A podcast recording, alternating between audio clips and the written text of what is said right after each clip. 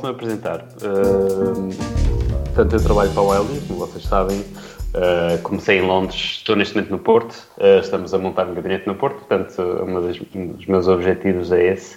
Uh, estive em Londres muitos anos, à volta de sete. Antes disso, estive na Dinamarca. Estudei na Universidade de Minha, Matemática e Ciências de Computação. saí para a Dinamarca só para acabar o meu mestrado. e 11 anos depois estou de volta. Demorou um bocadinho. Uh, sim, tenho um, um background principalmente em, em programação variado, uh, Ruby, JavaScript, Clojure, uma série de, de, tecnologias nessa linha.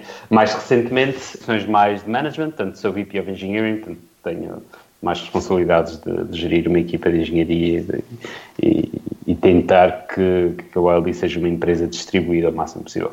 A WildD é totalmente distribuída ou não? Não. não não, a Aldi, a, a maior parte das pessoas que trabalham para a Aldi trabalham com os clientes, uh, onde quer que os clientes estejam, a maior parte deles está em Londres. Uh, temos um escritório em Lisboa e todas as pessoas de Lisboa trabalham remotamente.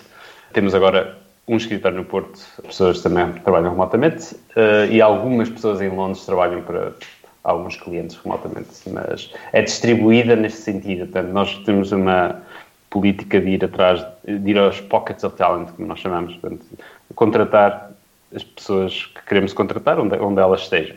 Estamos também agora a abrir um gabinete em Manchester, no Reino Unido. Portanto, vamos crescer dessa maneira, de, forma distribuída e ter uh, pessoas, as pessoas que querem trabalhar connosco e que nós queremos ter, uh, onde quer que elas queiram estar. Ok. Uh, e assim sendo, e vocês tendo escritórios físicos também, normalmente as pessoas costumam ir trabalhar para os escritórios ou não? Ou... varia muito. Eu, por exemplo, trabalho de casa, quase sempre tirando quando faço viagens, obviamente. Mas há pessoas que preferem estar no gabinete. Nós queremos ter um espaço para que as pessoas possam usar, se quiserem, mas não há nenhum tipo de política para que as pessoas estejam sempre no gabinete. Podem, podem trabalhar de casa, num coworking space, onde quiserem. Um exemplo, por exemplo, contratamos uma pessoa no ano passado chamada Sara. Ela trabalha todo o lado e mais algum ela vai a conferências, fala em montes de conferências, portanto fica às vezes duas, duas três semanas no, no sítio onde está a falar e trabalha de lá simplesmente para conhecer a, a cidade, por questões pessoais. É, portanto, não temos nenhum tipo de restrição. Eu sei quem é a Sara, a Sara Vieira. Exato. Pronto, acompanho, sigo-a basicamente, uhum. não, não muito, de forma muito próxima, mas, uhum. mas sei que ela faz, tem um contributo interessante para a comunidade React e Uhum. O CSS e assim. E já agora como é que é uma pessoa da vossa equipa, mas e é o trabalho dela é, é fazer pronto, é ir a conferências e divulgar um bocadinho o vosso trabalho, apoiar a comunidade, sim, ou é, é uma sim, posição é, em si mesmo? Isso? É, a Sara é Developer Advocate na, na Wally. Portanto, o objetivo tem vários objetivos. Um deles, e se calhar o principal, é estar exposta à comunidade, falar, eh, fazer investigação de tecnologias interessantes para nós, eh, fazer demonstrações, fazer apresentações sobre isso, dar training, eh, portanto, ajudar a ensinar os outros. Obviamente, responsável por conteúdo também, não é? Fazer blog posts, espalhar um bocado a, a mensagem da Welly. Portanto, é uma posição relativamente recente na empresa e ela está, está a fazer esse trabalho neste momento. Consegues imaginar a partir de que, de que tamanho é que isso faz sentido ter uma posição desse género para uma empresa? É uma ótima pergunta. Hum, eu acho que não acho que o tamanho por si só não, não é uh, não é o único fator. Acho que tem que haver tem que haver conteúdo e interesse na comunidade. A WLD sempre esteve muito presente na comunidade com as conferências que organiza e que ajuda a organizar. Portanto, para nós fez sentido mais ou menos nesta altura ter uma pessoa dessas. Somos à volta de 100 pessoas no total. Acho que para uma equipa de produto é mais difícil, teria que ser se calhar uma escala muito superior, porque aí estamos muito mais focados no, numa oferta de produto e, portanto, tem que haver clientes suficientes ou interesse suficiente de uma forma distribuída para que, para que fizesse sentido. Uh, como nós somos uma empresa de serviços de consultoria e, e não só, é um, é um tema um bocadinho diferente, portanto aí acho que faz sentido começar mais com este tipo tamanho, eventualmente acho que faz sentido. Mais, menos que isto, se calhar, talvez não. Uh, mas depende muito do tipo de pessoas que tens e do envolvimento que elas têm na comunidade. Neste, no nosso caso, acho que fez, fez todo sentido, dada uh, as, as, características da Sara, o interesse da Sara em termos de, de crescimento e o tipo de envolvimento que a WildD tem na, na comunidade. Por acaso acho, acho muito interessante este, esse, esse, novo conceito. Nunca, não sabia que era essa a posição dela na, na WildD, pensava que ela era developer. Yeah, mas, yeah. certo, mas só developer, não tinha ah, propriamente o, a preocupação de, né, de, estar presente e de, e, de, e de passar a mensagem da OLD também para fora. Mas isso é muito interessante porque a comunidade as várias comunidades tecnológicas, ao conhecer a Sara, acaba por se interessar pelo que ela faz e pela empresa onde ela trabalha e acabam por ser conhecidos na, nas comunidades também. Não é? Exatamente, Portanto, exatamente. é esse o objetivo e acho, acho que o conseguem uh, uh, 100%. Já agora, Ricardo, na tua empresa, na empresa onde trabalhas, uh, é algo que tu vês a acontecer? Uh, sim, uh, algo se calhar um bocadinho mais ligado a, a, precisamente se calhar um bocadinho mais à equipa de gestão da própria, da própria empresa. Não, pelo menos até neste momento, com o tamanho que temos, com uma pessoa dedicada a isso, não me parece. No entanto, vejo grandes vantagens em, em, em ter alguém que poderá despender alguma parte do seu tempo para isso, para a comunidade não só pelo fato de, daquela questão do WordPress, do WordPress ser, ser open source e eh, de give back to, para, para a comunidade e para a ferramenta que utilizamos no nosso dia a dia, mas também até para a própria, para a própria empresa, em termos de reconhecimento da empresa e do trabalho da empresa, penso que é bastante, bastante importante. Eh, na minha opinião, não, não sei se com eh, com uma equipa de desenvolvimento que são sete pessoas neste momento, seis, sete pessoas, se contar, se contar comigo, uh, ter alguém dedicado só a, só a essa área torna, é, será, será um bocado complicado. Será Acho que também depende um bocadinho do que procuras, não é? Se queres escalar, uh, se calhar é uma boa ideia, é uma, é uma boa estratégia para uma uhum. pessoa destas, mas se uhum. o objetivo não for crescer assim tanto, uh, se calhar não vale a pena.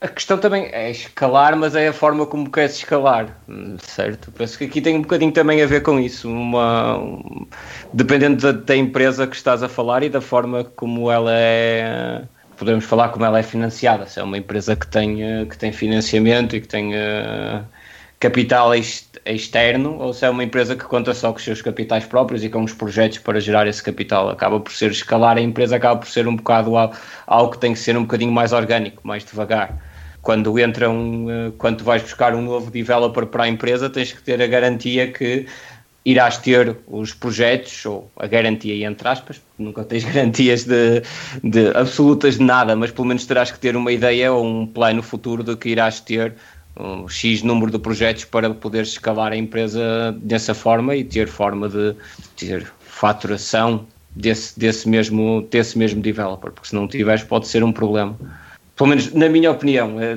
mas sim, é uma boa coisa para, para escalar, sim, especialmente para se quiseres trazer novas pessoas para a empresa e mesmo até novos clientes em muitos casos. Eu estava aqui a tentar encontrar aqui algumas perguntas para te fazer, para te fazer antes, de, antes de começarmos, mas posso colocar-te aqui uma que é uh, uh, se tens, tens uh, que dificuldades tens em manter a motivação numa equipa remota? Eh, não sei se tu tens, uh, fazes a gestão da equipa global da uhum. YLD, fazes só de parte da equipa. Uhum. Sim, a minha responsabilidade é sobre a equipa de engenharia uh, da YLD, tanto permanente, pessoas, pessoal permanente, como pessoal que está com contratos, especialmente em Londres, que é uma, é uma coisa muito normal, mas obviamente com mais foco na equipa permanente não, não fazem report direto a mim. Tenho, à volta, tenho seis pessoas neste momento que fazem report a mim, em posições diferentes, uh, mas tenho, tenho essa responsabilidade e acho que tocas aí num, num, ponto muito importante, que é a motivação e como é que, e que tipo de pessoas é que se calhar se sentem melhor a trabalhar remotamente. Uh, tem que haver, obviamente, uma conexão muito grande com a empresa e isso é uma das grandes preocupações, não é? Como é que contratando alguém que não está no escritório todos os dias, como é que essa pessoa se apercebe dos valores da WildE, como é que essa pessoa se sente integrado, se sente parte da equipa e, e há uma série de, de, coisas que nós fazemos para que isso seja mitigado. Uh, por exemplo, em Portugal temos um conceito que, que, a Daniela, uma das nossas engenheiras, criou, que sugeriu, uh, que é o Office Day, portanto, uma vez por mês as pessoas encontram-se em Lisboa neste momento para termos algum, para trabalharmos juntos, para termos alguns momentos uh, sociais, almoçarmos juntos e, termos algum contacto com a empresa.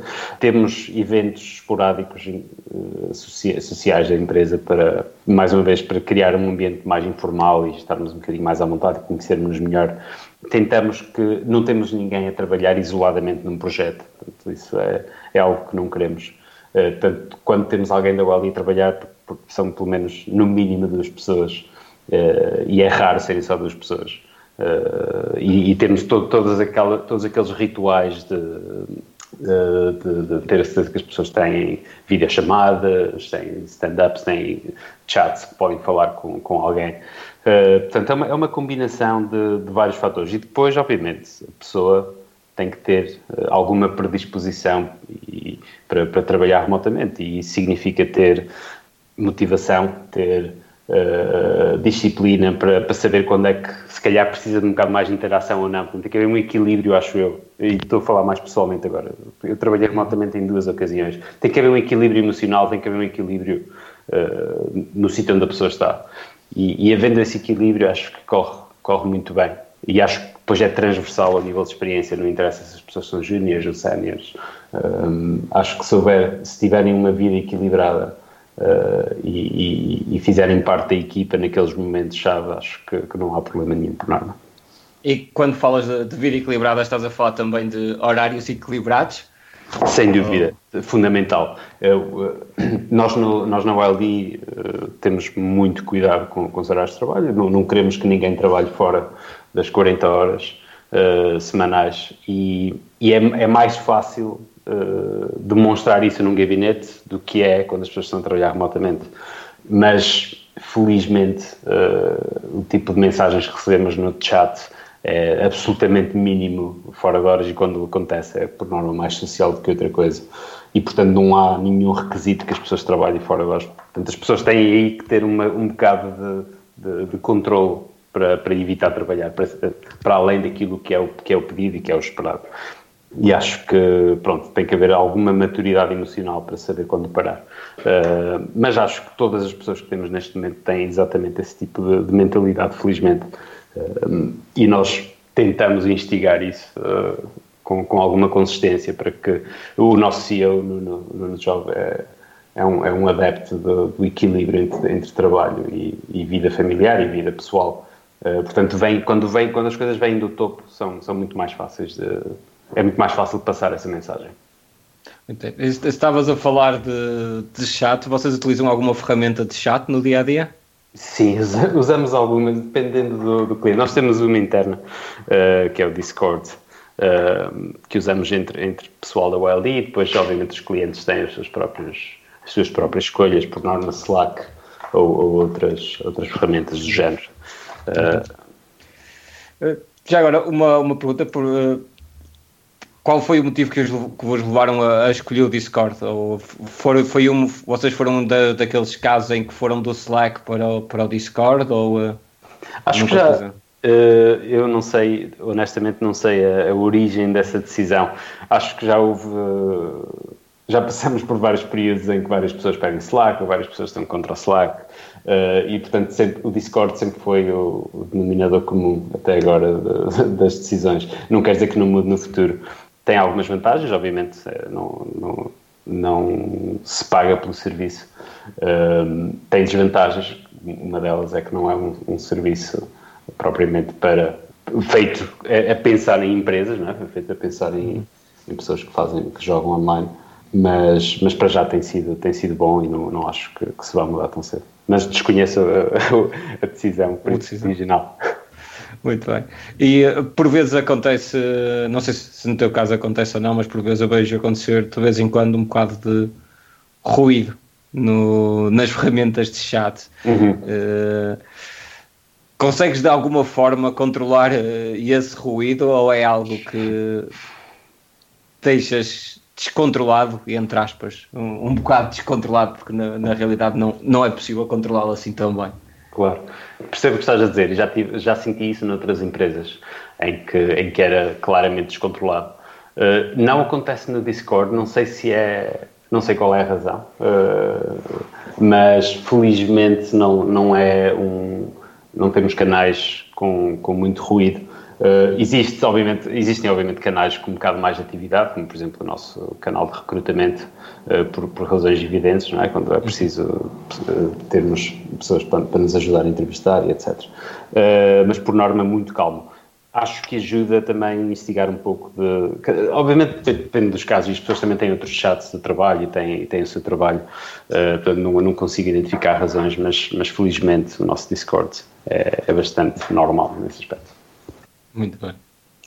Uh, Carlos, eu gostaria agora de, de, falar um bocadinho contigo sobre o, o teu percurso. Uhum. Uh, nós, nós reparamos que o teu percurso profissional começou na Dinamarca, depois Inglaterra um, e agora voltaste a Portugal. O, que é que te levou a sair do país pela primeira vez? um, eu acho que, quer dizer, eu, eu, estava a estudar matemática e ciências de computação e tinha um interesse relativamente sério sobre uma área de ciências de computação, que é métodos formais uh, de programação. Portanto, uhum. como fazer, como criar programas que são uh, que é possível provar que são corretos uh, de uma forma formal, matemática neste caso. Uh, e quando falei com, com os professores da área sobre isto, eles mencionaram que um dos, uh, um dos nomes interessantes nessa área era um senhor chamado Peter Gorm Larsen, dinamarquês, e havia ali uma conexão com o nosso departamento de informática e, e esse professor na Dinamarca, portanto ele estava a viver e a trabalhar na segunda maior cidade da Dinamarca, chamada Aarhus, uh, e eu queria ter uma experiência no estrangeiro, especialmente para, digamos, sair um bocadinho da zona de conforto, uh, ter uma experiência de uma cultura bastante diferente e, ao mesmo tempo, uh, desenvolver um bocado mais a minha capacidade nessa área de métodos formais. Portanto, a minha tese de mestrado era exatamente nessa área. E, portanto, candidatei-me a, uma bolsa de, de Erasmus, que felizmente consegui. E fui, e inicialmente ia por seis meses uh, fazer metade da minha tese de, de mestrado com, com esse professor. E pronto, e, e, e, parti à aventura, nunca com a ideia de que ia ficar muito tempo. Uh, e depois as coisas aconteceram um bocado naturalmente. Depois estendi o, o estadia por mais seis meses para, para completar o mestrado, arranjei um, um trabalho part-time para me ajudar a, a, pagar as despesas que a Dinamarca, se, se acham que, que, Inglaterra é cara, a Dinamarca é, é, é, outra coisa. Portanto, trabalhei e estudei ao mesmo tempo, terminei o mestrado e a partir daí quer dizer, foi, foi um bocado natural, uh, acabei por procurar um emprego, já tinha uma, alguma rede, muito limitada ainda, mas tinha uma, alguma rede uh, de amigos e, e as coisas aconteceram um bocadinho naturalmente a partir daí e depois uh, Inglaterra, como é que isso eh, surgiu? Uh, depois estive, pronto, estive na Dinamarca uns tempos, uh, perto de 4 anos. a Dinamarca, na altura, tinha... Os dinamarqueses são muito, muito bons naquilo que fazem, têm muito know-how, mas acabam por fazer desenvolvimento noutros sítios. portanto, eu entrei e trabalhei para uma, para uma instituição grande, para um banco dinamarquês, fazer desenvolvimento em termos de, de volume, uh, era fenomenal, em termos de, de, aprendizagem a esse nível, mas eu queria ter uh, experiência em startups, queria um ambiente mais dinâmico e era um bocadinho difícil na Dinamarca na altura ter esse tipo de, de ambiente. e portanto decidi mudar para Londres. Achei que na Europa seria se calhar o melhor sítio para estar. e portanto mudei para Londres exatamente para perseguir uma carreira mais uh, nas startups, tinha já na altura uma ideia de eventualmente um dia ter a minha própria empresa uh, e não sabia o que é que isso significava, não, é? não, tinha, não tinha a mínima ideia, mas, mas era algo que me fascinava criar uma ideia e conseguir ter utilizadores e conseguir uh, ter um produto que, que, era minimamente interessante. Portanto, parti, parti para Londres com essa, uh, com essa expectativa. E cumpriste? e alguns anos depois cumpri, é verdade. Portanto, trabalhei para algumas empresas depois, entretanto, uh, juntei-me a uma, a um venture, uma venture capital firm, que é uma empresa de investimento uh, que tinha uma equipa interna de desenvolvimento e, e, e a ideia deles fascinou porque eles tinham, eles não punham só dinheiro numa empresa, eles punham know-how, portanto eles tinham gente, contratavam pessoas que, que eram bastante boas na sua área, de produto, de marketing, de design, e trabalhavam em ideias, portanto, até amadurarem uma ideia que seria minimamente interessante, eh, investiam nessa ideia financeiramente, eh, a troco de uma porcentagem da empresa, e faziam isso em série, digamos, portanto, claramente pessoas que sabiam que estavam a fazer. Portanto, tive a oportunidade de ser, de ser um developer nessa empresa uh, e vi como é que as coisas se faziam, aprendi, aprendi um pouco como é, como é que tudo funcionava. E nessa altura eles contrataram aquilo que iria ser o meu co-founder, o Daniel Lipinski, ele teve, teve algumas ideias, tivemos algumas ideias muito diversas e na altura acabamos por, por encontrar uma que seria interessante na área de logística e, e, e tive a minha primeira experiência de, como criar uma empresa, o que é que isso significava. Uhum. Recentemente cruzamos com, com um artigo que era que se chama What Comes After Senior Developer e basicamente aquilo que tiveste aí um bocadinho a tratar foi os passos todos dentro do mundo, dentro de um, de um percurso mais técnico de, de developer até que termina, diria eu que mais ou menos terminaste ou depois fizeste um shift para de, de developer Sim, para certo. dono da empresa ou gestor ou, ou gestor de, de equipa ou... É, é esse o percurso? São, são, são esses patamares que se, que se devem ter? É, é algo que tu achas que faz sentido uhum. ou, ou, fez sentido para ti, mas é, não, é uma forma, é, puseste isso de uma forma muito, muito engraçada, porque quando eu comecei, eu vi exatamente isto como um percurso e tinha muita dificuldade em perceber, quer dizer, obviamente havia duas ou três oportunidades diferentes, não é? Uma de ser mais de management, uh, outra de ser mais uh, de founder e outra de continuar na, na, na tecnologia e, portanto, especializar-se cada vez mais uh, expert numa, numa, determinada área. Uh, eu acho que depois de ter tido experiência no mundo de startups e especialmente ter sido, ter sido co-founder, o tipo de características que precisas ter são muito diferentes, acho eu, de, de todos os, todas as outras posições. Eu vinha de, uma, de um mundo técnico, tinha, sabia minimamente o que tinha que fazer, portanto, percebia como executar uma ideia, não tinha a mínima ideia de como atrair clientes e de como negociar com investidores e de como ler contratos uh, formais ou legais ou, de como convencer pessoas a, a acreditarem na ideia e a juntarem-se à, à, empresa. Não é? Portanto, é, é, uma vertente que vira muito mais para o lado comercial, uh, muito rapidamente, e para o lado marketing do que para o lado técnico. Portanto, acho que se as pessoas tiverem algum interesse nessa área e na área de eh, de vendas, na área de, de, como imaginar um produto e de como testar, e se tiverem essa curiosidade de, e, e a vontade de estarem errados e de tentar uma coisa diferente a seguir, acho que é um, é, é um trajeto que faz sentido. Uh, acho que há muitos, há muito, neste momento acho que há muitos mais trajetos possíveis na nossa carreira uh, e acho que a Wiley, por exemplo, tem, tem bons exemplos de pessoas uh, extremamente competentes a nível técnico que são cada vez melhores e, portanto, e, é esse o interesse delas e eu tinha alguma dificuldade em perceber na altura se, se seria uma possibilidade e que tipo de, de, apoio é que as empresas teriam que dar para que isso acontecesse. E depois, obviamente, a área de, de, de management, que é mais tradicional, uh, digamos, que é gerir pessoas, gerir, ter a certeza que as empresas estão a caminhar no sentido certo, mas sem necessariamente ter aquela uh, faca e o queijo na mão, digamos, não é? De, poder tomar as decisões uh, que, que quiseres baseando, baseando no, no, na situação atual.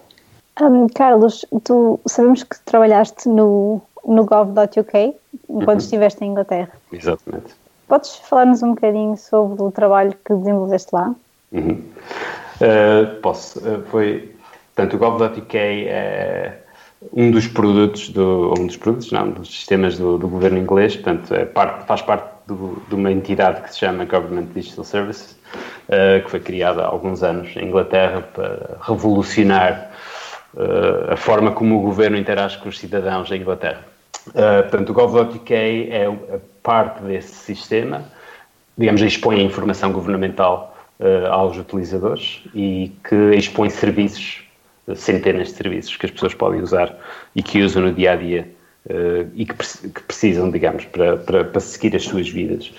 Portanto, eu trabalhei uh, numa equipa chamada Taxonomy and Navigation, portanto, era uma equipa responsável por criar taxonomias que representam a informação governamental e, ao mesmo tempo, como navegar essa informação no, nos portais do GovUK. Uma coisa, uma coisa muito interessante e acho que uh, fascinante no governo inglês, especialmente no, no, no GDS, é o foco no, no, utilizador final, não é? naquilo que são realmente as user needs, como eles dizem, do, de, das pessoas. E, e, quando eu entrei na GDS foi, foi um bocado um choque para mim perceber que não se, não se faz tecnologia só para se fazer tecnologia, não é? Tem um objetivo final uh, e o objetivo final é que alguém que não percebe necessariamente tecnologia perceba que tipo de conteúdo é que está a ler. Uh, e o GovUK faz um trabalho monumental por trás que, que não é visível de, de user research, especialmente. Uh, não só a nível do web e de, e de como é que o, o, conteúdo é apresentado, mas também no, conteúdo, no próprio conteúdo e como é que, como é que as frases são escritas e, e quem é que pode não perceber determinado conteúdo e como é que se deve reescrever para, para que faça sentido. Uh, portanto, sim, estive, estive a trabalhar nessa equipa, desenvolvemos novas uh, componentes de navegação no GovUK.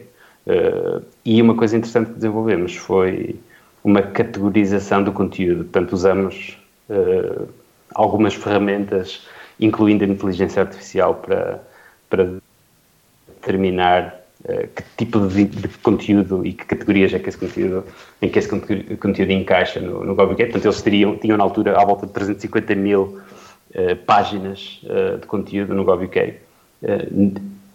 À volta de 1%, acho eu, estava categorizado. Tudo o resto não tinha nenhum tipo de categoria, portanto, impensável alguém encontrar conteúdo uh, no GovUK.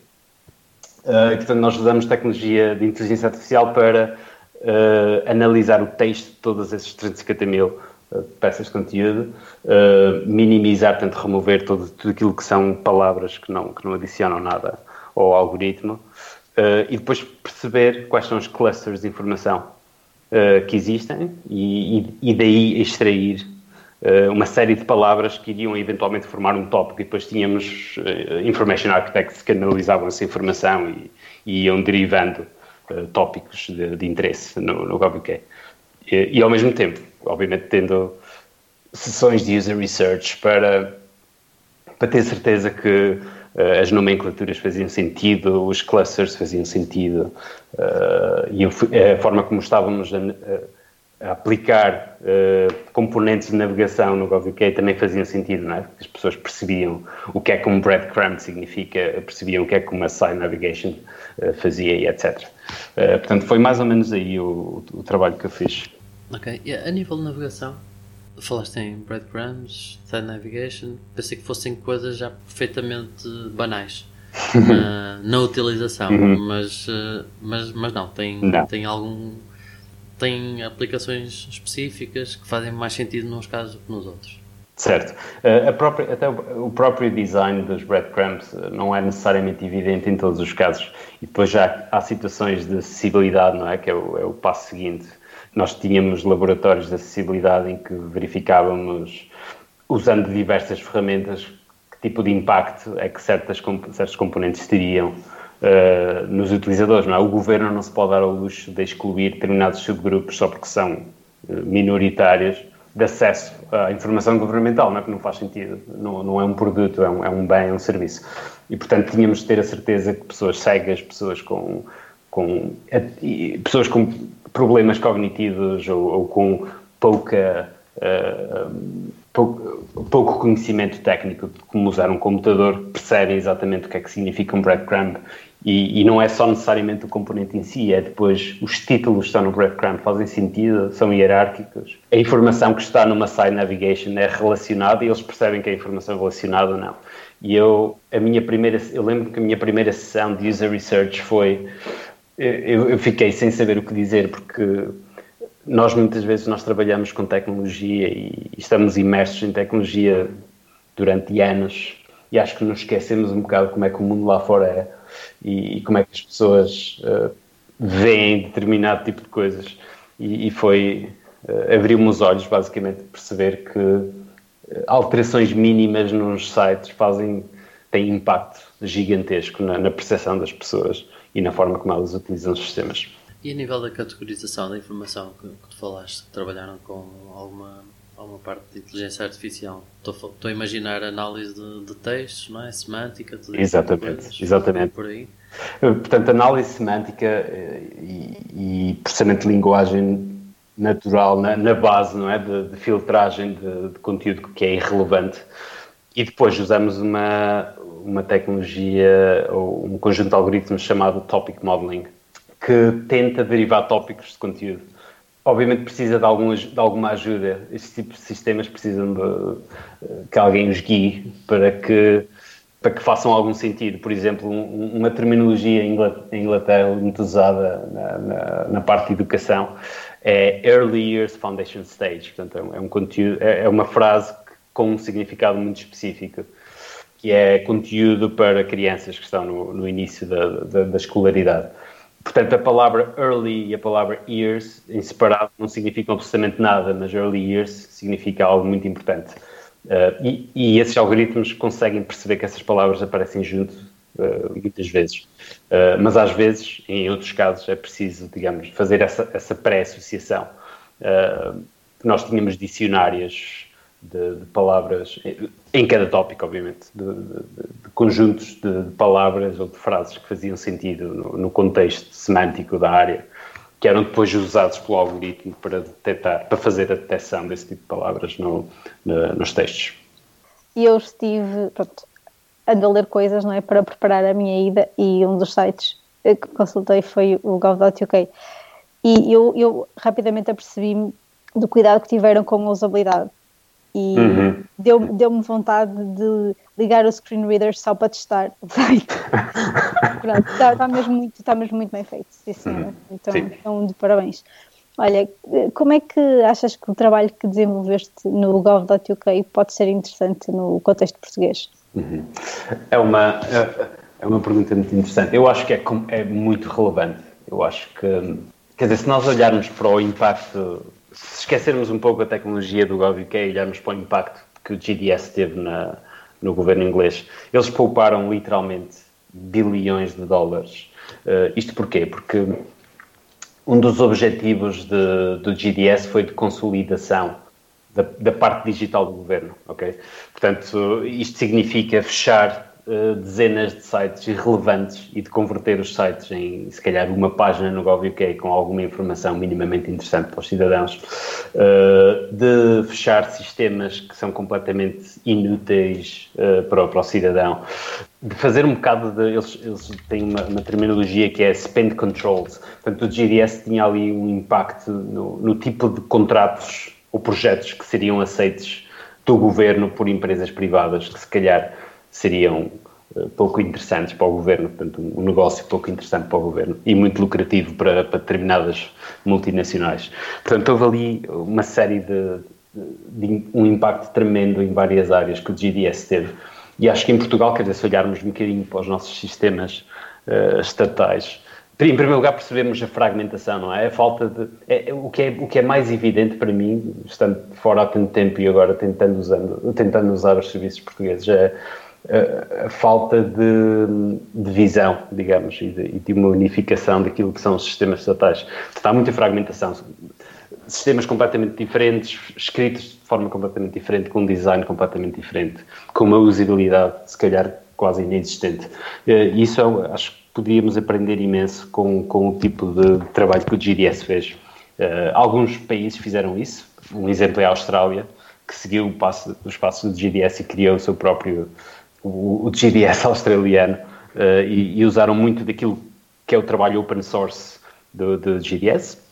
Uh, eh, portanto, usaram o código e adaptaram o código às suas necessidades. Portanto, não tiveram que reinventar a roda.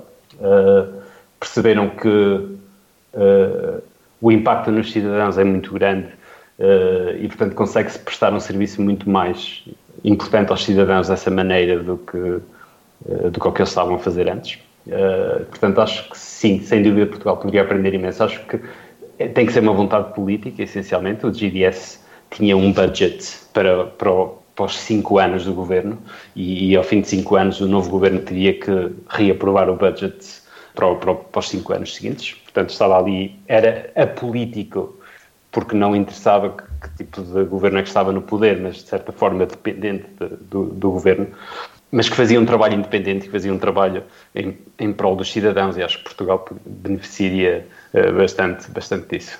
Ainda, ainda uh, uma, um, um um bocadinho interessante, acho ainda há uns, há uns dias estava a tentar usar o portal do, um, nos portais das finanças, o e-faturas, e não consegui usar o Mac, portanto tive que instalar uma virtual machine com o Internet Explorer para conseguir fazer um upload de um fecheiro para, para o sistema estatal e, e, e dei comigo a pensar como é que é possível, quer dizer, eu tenho que instalar uma virtual machine porque não tenho um, um, um computador Windows uh, comigo. Isto é, isto é só um exemplo de, é? de, de dezenas de exemplos. Portanto, ah, sim, sim, mais, mais do que habitual uh, nos nossos sistemas aqui. É? Este ano o IRS está mais fácil, mas o ano passado também tinha, tinha que se utilizar Internet Explorer para fazer o IRS. Este ano já dá com Chrome, felizmente. Estão a evoluir. Só que eu tentei ontem e estava em baixo, portanto não sei o que ah, mas isso, Não, isso é normal, eles têm com o tráfego que eles têm nestes dias é complicado. Digo eu. Isso é uma questão também de verba para o servidor. E como, é infraestrutura. É... É, é... como é que eles gerem a infraestrutura, mas já, já Exato. Que, que Acho estamos... que sim, exatamente. Mas, mas tudo isso é, é resolúvel, não é? E, e acho que se houver uma, um esforço de consolidação e tentativa de, especialmente ter uma equipa interna que defenda os interesses do governo e que defenda e, e que cria estes serviços para o cidadão, não é? Porque acho que essa é a grande diferença.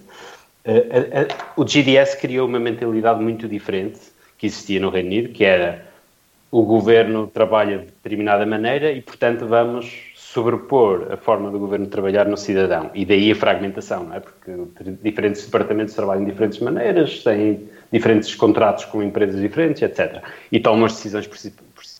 GDS foi pôr a coisa ao contrário, não é? Os utilizadores, os cidadãos estão em primeiro lugar. E agora o que é que vamos fazer para resolver os problemas que eles têm? E, portanto, criar um conceito de serviços. O governo presta serviços ao cidadão e pode ser, por exemplo, renovar o meu passaporte, pode ser uh, tirar a carta de condução, pode ser procurar um emprego. Há uma série de, de, de serviços que o governo deve prestar ao cidadão que devem ter o mesmo tipo de aspecto e devem ter usar o mesmo tipo de tecnologia, o mesmo tipo de design, uh, o mesmo tipo de infraestrutura. E o facto de ter uma equipa interna a trabalhar para, isso, para este objetivo fez com que poupassem muito dinheiro em contratos com, com, digamos, com, com, produtos que não resolvem os problemas dos cidadãos e ao mesmo tempo ter uma equipa que pode depois criar os artefactos para que o próprio governo depois se consiga reinventar. E daí produtos tipo o Service Manual que o, que o GDS tem, que é um manual interno, basicamente open source, para que, as, para que partes do governo possam criar os seus próprios serviços de acordo com o standard que foi executado anteriormente. E eu também acho muito importante o facto de existir um site que centralize toda essa informação. Uhum. Eu, vejo, eu vejo colegas que vieram de fora para trabalhar em Portugal e a dificuldade deles de perceber uh, toda a documentação que têm que tratar. Uh, a informação está espalhada, eles têm que fazer telefonemas para tentar perceber o que é que têm que fazer, onde é que têm que se dirigir para ir buscar algum documento. Portanto, o facto de, de existir uma, uma documentação centralizada também, também é muito importante. Uh, Exatamente. Para, para nós portugueses e, e também para quem chega cá. Uhum, exatamente. E há coisas muito subtis. Uh, o GovUK faz muito A-B testing de, de, de, serviços. E quando eles criaram um serviço de Register to Vote, que era para, que as pessoas estivessem registadas e, não, e houvesse menos, menos abstenção nas eleições, Uh, a partir do momento que eles criaram esse serviço e que otimizaram o serviço, tiveram centenas de milhares de pessoas novas a registarem-se, que se calhar de outra forma teriam que ir uh, ou enviar uma carta ou fazer isto por, por telefone e a gastar recursos do governo em todo lado, não é? Porque depois, o problema é este, é que se, se, a entidade não é uh, data-driven, é, fica muito difícil perceber porque é que este tipo de software resolve uh, imensos problemas e poupa dinheiro ao governo. Uh, portanto, ser transparente é fundamental, olhar para os dados é fundamental e olhar para aquilo que são os desafios dos cidadãos no dia a dia é fundamental. Portanto, acho que uh, gostava de ver em Portugal um GDS em alguma altura, uh, não muito longe, espero eu, no futuro. Vamos ver. Olha, com certeza que estarás a par das notícias sobre o leak de dados que aconteceu no Facebook e de, de, toda a polémica com a Cambridge Analytica uhum. e, e, o impacto que essa fuga de dados teve uh, nas eleições norte-americanas e mesmo no Brexit. Queres comentar estas notícias e, e, dar a tua opinião sobre o que é que nós, utilizadores do Facebook, uh, devemos fazer? Sim, eh, tenho, tenho acompanhado, obviamente. Estava ainda há pouco tempo, antes de estarmos a falar, estava a ver uh, o Zuckerberg a, a falar uh, exatamente sobre isto. Eu acho que como utilizadores temos que perceber, temos que perceber uma coisa, quer dizer, nós, eu, eu especialmente, que entrei para a universidade e não havia nada disto, não havia Facebooks, não havia nada disto, e, e, na altura estas coisas começaram a aparecer e obviamente as pessoas, e, e criou, ajudou-nos a criar ligações que não existiam antigamente ajudou-nos a ter acesso à informação muito mais rapidamente, mas ao mesmo tempo criou este, este vazio uh, de, dentro destas empresas de o que é que é privacidade e o que é que é e o que é que é ok partilhar com, com, com as pessoas e com, e com outras entidades.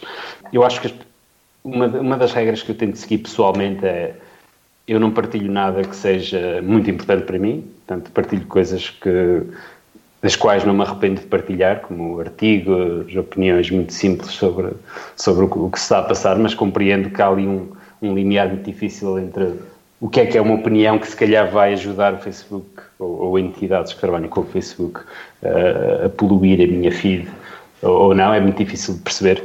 Uh, acho que é importante as pessoas terem lerem conteúdo com, alguma, com algum ceticismo e perceberem que se calhar nem tudo o que leem é verdadeiro e ao mesmo tempo protegerem-se exigindo, digamos, que estas entidades respeitem um bocado mais a nossa privacidade. Portanto, uma, uma, um serviço muito interessante que existe no, uh, no Reino Unido são petições, não é? fazer petições para que determinado assunto seja debatido e acho que é, é muito importante debater isto, é saudável.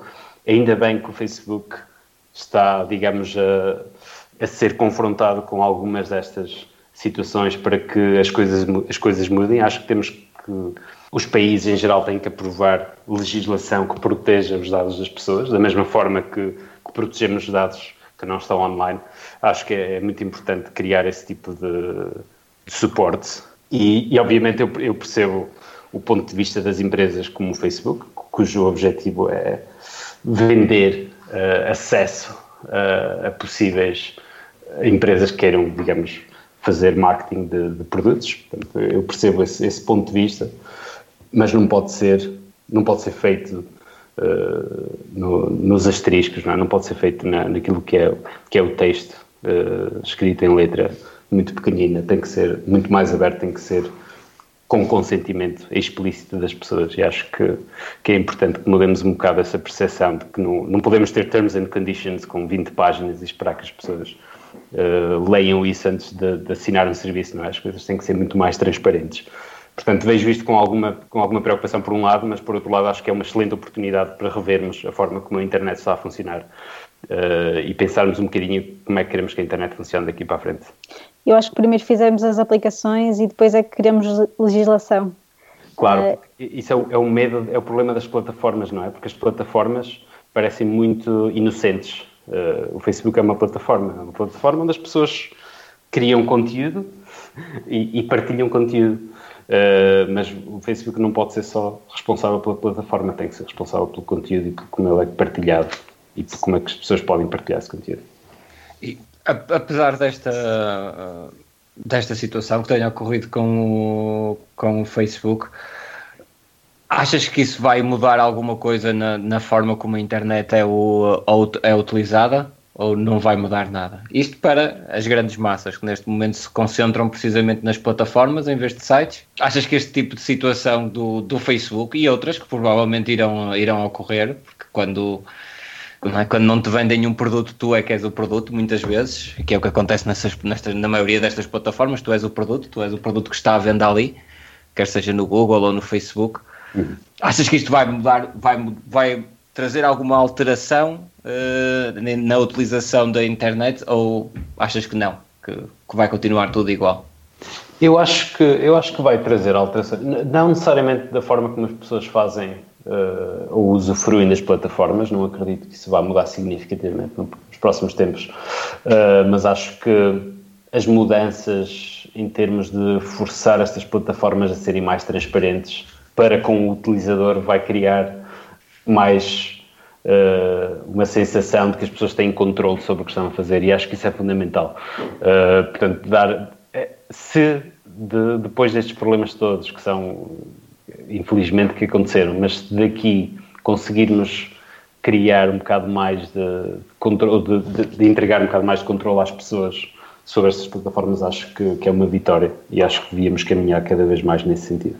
Podemos ir às nossas uh, respostas rápidas? Expectativas para os próximos 12 meses a nível do web? uh, eu gostava de ver mais, mais progr uh, Progressive Web Apps, mais Accelerated Mobile Pages, que são dizer, uma, uma constraint de, uh, no futuro, mas acho que tem, tem um conceito muito interessante. e acima de tudo, mais programação funcional a aparecer. Acho que eu já, já passei por vários paradigmas, por várias formas de, programar e, e programação funcional é aquela que, que normalmente regresso uh, com, muito, com muito orgulho e acho que a web beneficiaria cada vez mais desse tipo de, de forma de pensar. Qual é a app mobile que não dispensas? um, Spotify. A ferramenta de produtividade indispensável para o teu dia a dia? Boa pergunta. Vim, diria eu. Eu ia dizer, ia dizer o Gmail, mas não vou dizer Gmail. O Vim. e, e um podcast ou livro fundamental? Muitos livros. Vem-me à cabeça muitos livros. Eu acho que se calhar aquele que, que, mudou um bocadinho a minha forma de pensar sobre o trabalho foi o Remote, de, de Jason Fried e de David Heimer uhum. Hansen. Algum livro sobre programação funcional que tenhas em mente? ou alguma literatura interessante? Uh, tudo o que tenha, eu, sim, uh, programação em Haskell foi de, das, dos livros mais interessantes que li na altura de, universitária uh, e acho que é um, é um livro em inglês, Programming Haskell. penso que seja assim, não me recordo ao certo, mas acho que é esse o, o, o nome. Foi um livro que, que achei muito, muito bom e, que me, e que me fascinou. ainda, ainda hoje gosto muito de Haskell, mas infelizmente não, não tive oportunidade de usar profissionalmente. E, e uma conferência a não perder nos próximos tempos? Uh, eu acho que as conferências da Velocity são, são sempre fenomenais uh, a todos os níveis, especialmente uh, como escalar serviços, tanto a nível de, de, DevOps como a nível de software engineering. Portanto, acho que são sempre conferências fantásticas para, para ver. Há uma em Londres, acho eu, no final deste ano. Sugestão do próximo convidado?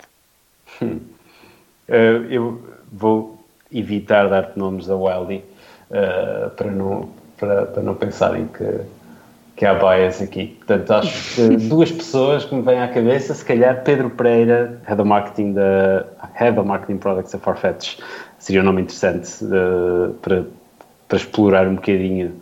Eh, acho eu até num, num contexto mais de startups, como é que o, o, que explorar em termos de marketing, que acho que é, um, é, uma, é uma skill muito importante para quem quer criar startups. Uh, acho que seria um bom nome. Obrigada, Carlos, pela tua participação no Days Web e Nada. nós voltamos no próximo mês.